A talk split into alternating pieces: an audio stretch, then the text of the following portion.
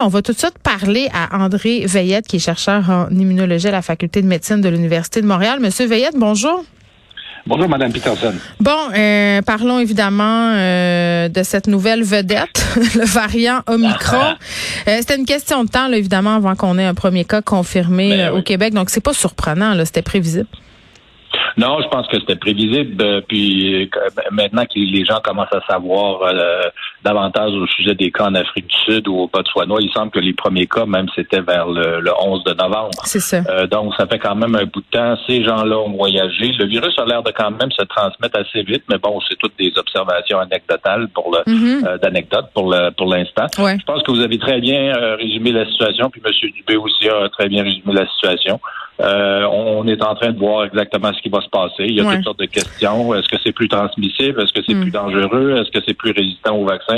Il n'y a pas de réponse pour l'instant. Mais c'est ça qui fait que les gens, euh, puis je m'inclus là-dedans, là, on a tendance un peu euh, à être découragés. J'ai commencé en disant qu'on, bon, c'était une façon vraiment pas le fun de, de commencer la semaine parce que quand on est dans l'inconnu, puis je me reporte évidemment à ce qui s'est passé avec Delta, là, je me rappelle qu'il y a comme eu quelques jours Ouais. où justement c'était un peu la panique généralisée où les gens se disaient ça y est, ça y est, la vaccination, ça servi à rien. Puis là, je l'entends autour de moi, là, les gens qui sont découragés, qui se disent, ben là, Omicron, on est encore en train de s'avancer dans un hiver épouvantable, on va se reconfirmer. Là, on veut juste comme se calmer, là. Hein, Monsieur Veillette, faut attendre de voir. Oui, il faut attendre de voir. Puis je pense que les, les, les mesures principales pour euh, gérer euh, ce variant-là, comme n'importe quel variant, comme Delta, sont les mêmes. Alors pour l'instant, c'est. euh. Mais on va plus vite, non, que pour. Delta? J'ai l'impression qu'on va plus vite. J'ai l'impression qu'on va plus vite, Ah oui, on va plus vite. On va plus vite. Alors, les, mais on les connaît les mesures, puis on les applique. On les, on, on, ils étaient déjà en place, sauf qu'on les appliquait de moins en moins. Les gens faisaient de moins en moins attention. Mais c'est les masques, la distanciation, éviter les rassemblements à l'intérieur, puis évidemment d'aller se faire vacciner. Alors, le traitement est le même.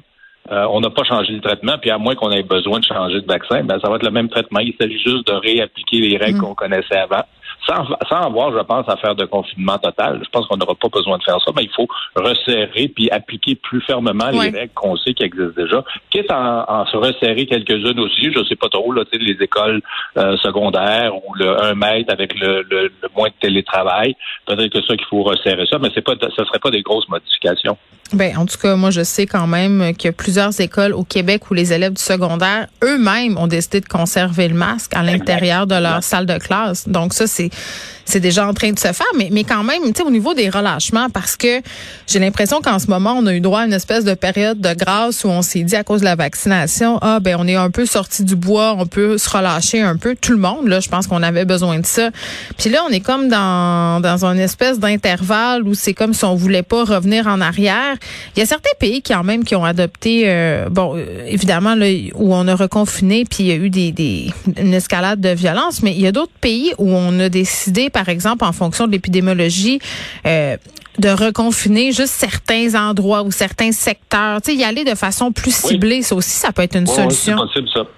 C'est possible, tout à fait. Disons que sur- dans le nord du Québec, s'il y avait une grande explosion de- dans un, un petit village, bon, c'est sûr qu'on ne fermerait pas tout le Québec. Bon, évidemment, si c'est à Montréal, c'est une autre histoire. Euh, mais je pense que oui, ça peut être aussi des mesures Mm. plus draconiennes, mais beaucoup plus ponctuelles, beaucoup plus limitées en espace et en temps. Euh, je pense qu'il va falloir voir. On a appris beaucoup, euh, et puis je pense que ces connaissances-là, ben, on les utilise bien. Euh, bon, les messages n'avaient pas vraiment changé trop trop, mais je pense que tout le monde, incluant moi, puis peut-être On vous, est mêlés. on, on commençait, on commençait à être mêlés. Ben oui. on disait, non, mais je pense que je vais avoir le droit de faire des gros parties à Noël. Puis on se posait Oui. des questions, puis on savait pas trop, mais finalement, on, on nous l'a jamais dit de le faire.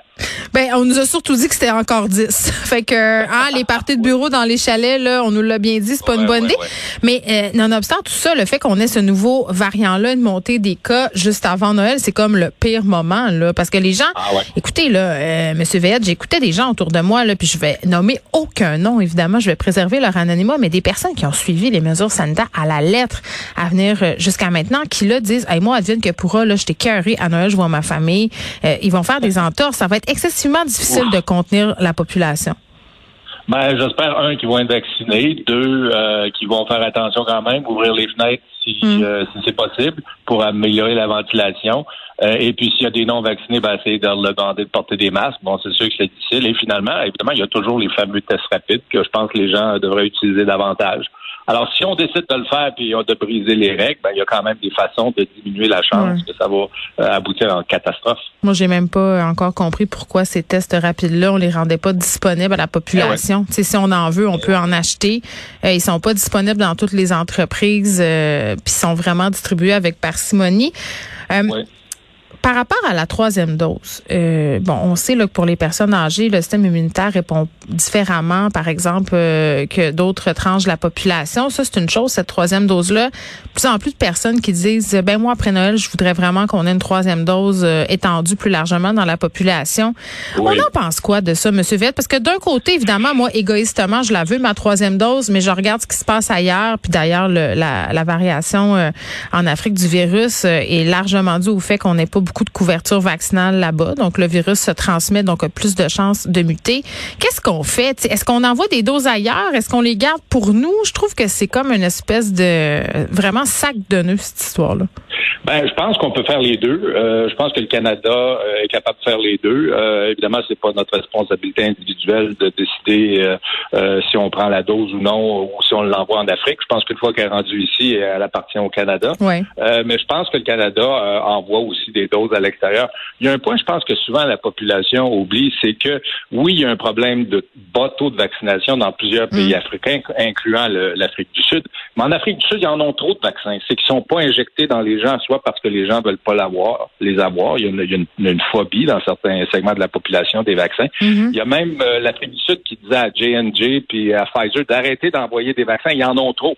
Alors le problème, c'est euh, de les donner à la population. Oui, c'est vrai par contre qu'il y a des pays africains où il n'y arrive pas les vaccins. Il y a un problème aussi de livraison, mm. euh, mais aussi dans même dans ces pays-là, il y a aussi un problème d'acceptation. Les gens veulent pas veulent pas en avoir, sont dans des petits villages, j'assume, euh, puis ils sont pas intéressés à se faire vacciner. Alors oui, c'est vrai qu'il y a ce problème-là, mais je pense que euh, le Canada va être capable de gérer ça, euh, de contribuer du mieux qu'on peut. Je pense qu'une partie de la contribution qu'on peut faire, c'est de l'éducation dans mm. ces populations-là. Évidemment, c'est difficile de faire ça à distance. Mais je pense qu'aussi que si les Québécois, les Canadiens ont besoin euh, d'une troisième dose, puis je pense que c'est assez clair que ça va être le cas. on ne faut pas se sentir coupable. il faut la prendre. Ça fait partie du traitement, ça fait partie de la vaccination. C'est un vaccin trois doses, je pense. Et puis ça, ça, a été établi comme ça. Le Dr. Fauci dit ça. Euh, alors donc, je pense que c'est une question de temps euh, avant que les gens 18 et plus euh, aient une troisième dose. je pense qu'une des raisons pour lesquelles ça va pas vite présentement dans les RPA, c'est qu'ils ont dit ben, si vous voulez aller la, chercher, c'est ce qu'ils disaient il y a une couple de semaines, si vous voulez aller l'aller chercher votre troisième dose, ben allez-y. Mais je pense qu'ils ont ils montraient pas assez d'enthousiasme. Fait qu'il y a beaucoup de gens qui se disent ben, finalement, je n'ai pas vraiment de besoin, je ne vais pas y aller. Alors c'est important que les gens comprennent qui en ont besoin. Alors, ceux dans les RPA, ils en ont besoin, 70 ans et plus, ils en ont besoin, puis ils devraient vraiment le faire. Oui, bon, puis le criblage dont parlait M. Dubé, là, comme immunologue, vous connaissez ça. Qu'est-ce qu'on peut apprendre de ça? Ben ça, c'est le test qu'on faisait avec Alpha. Alors, c'est donc c'est un, criblage qui existait déjà, c'est simple. On l'a laissé tomber parce que tout est devenu Delta, puis ça détectait pas Delta. Mm-hmm. Euh, mais donc, c'est le même test. Alors là, ça va dire, bon, si c'est le test donc qui est positif, euh, qui suggère que c'est euh, que c'est le, le, variant Omicron.